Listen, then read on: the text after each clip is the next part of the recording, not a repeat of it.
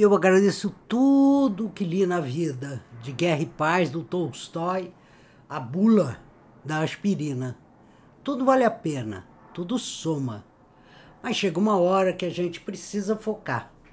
Ainda mais quando a abundância de dados, informações é tremenda. Qual escritor ou escritor eu vou ler nesta imensa biblioteca que é a internet? Qual o destino de chegada que eu vou escolher para amarrar minha canoinha depois da vinheta?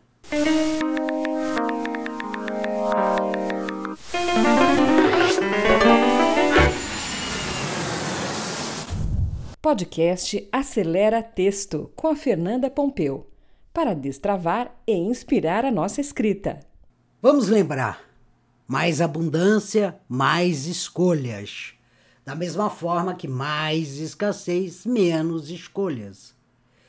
Essa lógica, escassez, menos escolha, abundância, mais escolha, não é uma invenção do mundo digital. Sempre foi assim. Agora, é claro que com a internet a abundância é grande.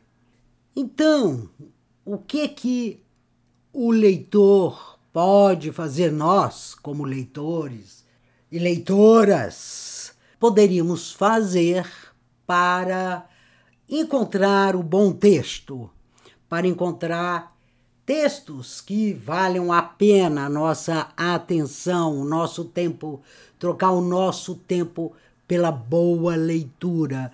Bom, a gente vai ter que usar os famosos filtros. Mas esses filtros não estão numa ferramenta, esses filtros são mentais. A ferramenta é o nosso cérebro para fazer esse filtro. Eu até prefiro a metáfora do óculos, mais interessante qual óculos, qual óculos eu uh, usarei para escolher na abundância aquilo que eu vou ler, aquilo que eu vou trocar o meu tempo por aquela leitura. Alguém pode dizer, mas isso é muito pessoal. Certamente isso é muito pessoal, mas como eu sei que aqui nós somos leitores qualificados, se não eu não estaria fazendo esse podcast, a quinta do podcast, e nem você estaria me ouvindo.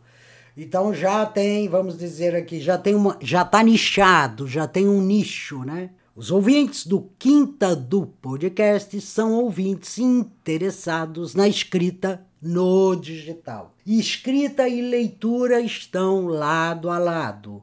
Por quê? Escrevemos para encontrar leitores toda vez que a gente fala na palavra leitor, ela deve nos interessar muito, porque afinal é o outro que a gente está querendo conectar. Esse outro é o leitor, tá? Se a gente tivesse trabalhando com plataformas na certa, a gente usaria a palavra usuário. Mas isso não importa, né? Porque no fundo, leitor, cliente, usuário, freguês, o nome que você quiser dar, amigo, o outro, tá valendo. Que óculos, né, a gente põe para ler. O óculos é aquele que você diz, você como leitor ou leitora fala assim: "Poxa, esse texto está me encantando". Ah, encanta por quê? Tem várias, vários encantamentos. Às vezes um texto nos encanta pela objetividade dele. Ele está tão claro, ele está tão objetivo, eu fui atrás de uma informação. E, e ao encontrar a resposta a essa pergunta que eu fiz, por isso que eu fui atrás da informação, pode ser qualquer informação, tá? Pode ser desde qual a diferença entre a vacina da Pfizer e da Coronavac? Ou qual, qual a diferença que há entre Coronavac, Pfizer e AstraZeneca? Se eu encontro um texto que é muito claro, muito bem, é, vamos dizer, até diagramado, uh, organizado, olha, a Coronavac é isso, a AstraZeneca é aquilo, a Pfizer é aquilo outro e faz a associação e me dá essa resposta, e eu termino de ler aquele post e digo, puxa, agora eu sei perfeitamente qual a diferença entre essas três vacinas, esse texto me encantou. Me encantou. Por quê? Porque ele resolveu o meu problema. Há um outro tipo de encantamento, o encantamento das palavras. Isso acontece muito com a literatura. Então eu vou lá num blog, um blog literário, e leio um post onde, uh, independentemente do assunto, o cara está falando, vamos supor, de mosca azul. Eu não estava procurando por mosca azul, mas ao ler aquele post daquele blog, daquele autor literário, eu me encanto com o texto dele. Na verdade, aí é a maneira como ele fez as palavras, fez as escolhas, escrever sempre escolher, é a maneira com que ele trabalhou as frases, a maneira com que ele estruturou os seus parágrafos que vai me encantar. Então veja, nós não somos um, um só. A gente não está só querendo alguma coisa. Uh, por exemplo, digamos que eu quero comer, tô louca para comer um hambúrguer. Aí eu até sei onde eu vou. Eu vou no iFood, vou no Rappi e lá digito hambúrguer e vou e fico uh, viajando até achar, ah, é aqui, é esse hambúrguer, pronto, hambúrguer da tia, ah, que legal. Vou lá, vejo o menu, resolveu minha questão inteira, tá? Eu queria hambúrguer, simplesmente. Eu não queria a história do hambúrguer. Eu queria só, eu quero só, nesse momento, comer o meu hambúrguer. Mas digamos que aí passa um tempo e eu digo, nossa, eu não posso ficar comendo tanto hambúrguer. Eu quero dar uma olhada. O que, que é ser vegano? As pessoas estão falando, tenho amigas e amigos que viraram veganos. Aí eu quero outra informação. Eu, na verdade, eu posso de, desde ir lá na, no Google e botar o que é ser vegano. Eu posso ir numa rede social ir atrás de pessoas que falam de alimentação. Em suma, ah, os caminhos para eu chegar lá são muitos, mas nesse momento o que eu tô, estou querendo é uma definição o que é ser vegano. E, e aí eu não vou apenas querer, ah, vegano é aquele que não come proteína animal de jeito nenhum. Não, eu quero mais do que isso. Aí eu vou escavando até eu ter algo que eu disse, ah, agora entendi que, que tantos amigos se tornaram é, veganos. Né? Entendi. Né? Isso é o que a gente chama abundância. Né? Abundância é nunca na história da humanidade, não é desse país, é nunca na história da humanidade a gente teve uma mídia com esta capacidade de dar tantas e tantas informações mas não só informações. Ela, ela dá dados, informações, conhecimento e encantamentos. Então é uma grande abertura. Por que, que esse podcast chama-se A Boa Escrita está em qualquer parte? Porque é verdade. A boa escrita pode estar em qualquer parte. Ela pode estar lá dentro do blog, ela pode estar no aplicativo de que entrega comida, ela pode estar no Facebook, num post despretensioso do Face, ela pode estar uh, no LinkedIn, até na quando alguém vai uh, trabalhar aquele sobre, pode fazer de uma maneira que eu disse, ah, me encantou, me encantou. Então essa boa escrita ela, ah, ela está espalhada. E essa é uma diferença com o mundo analógico. Quando eu falo mundo analógico, pensem assim, no impresso, na longa tradição do impresso que começou lá com Gutenberg, veio e continua até agora, né? É bem mais restrito.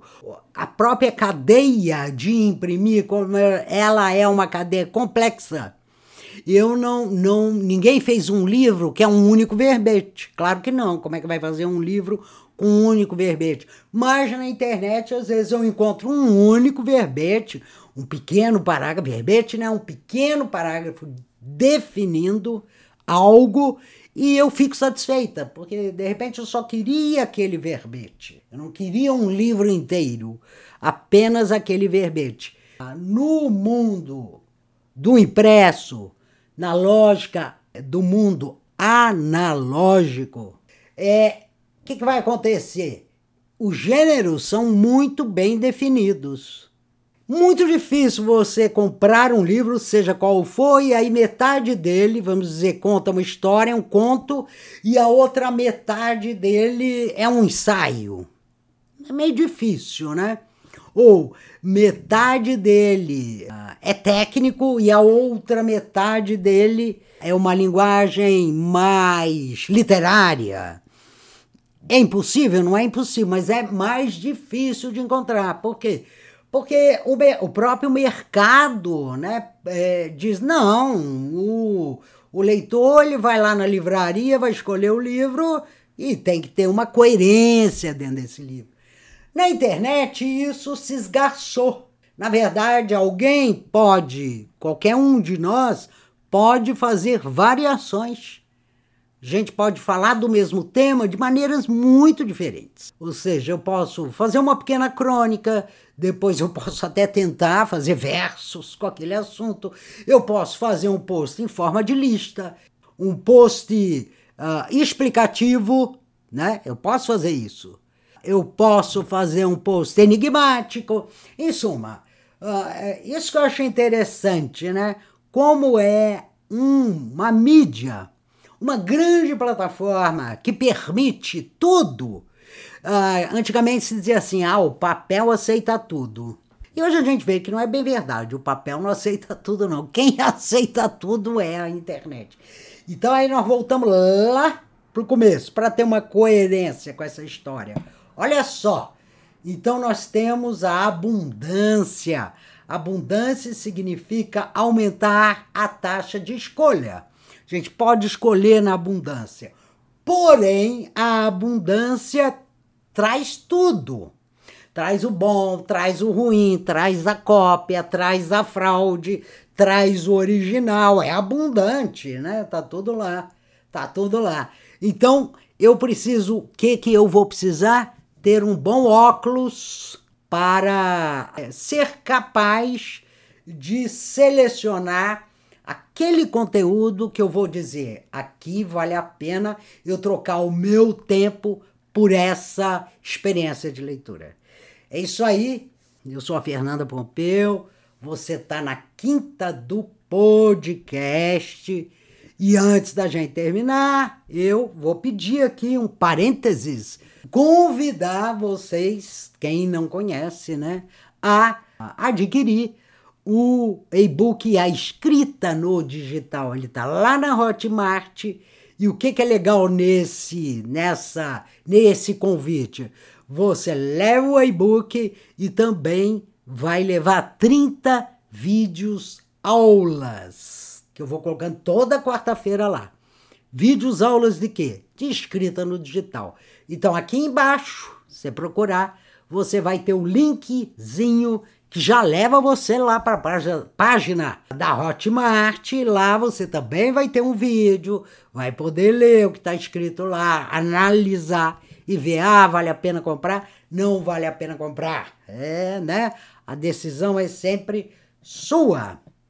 Esse é outro grande barato da internet, né? Tudo é espontâneo. A gente decide, mas eu recomendo fortemente que vocês Vejam lá como que está estruturado o e-book, a escrita no digital. Valeu, gente. Grande, grande abraço.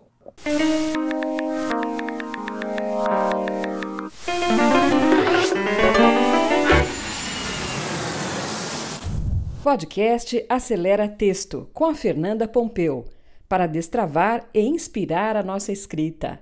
Até o próximo episódio.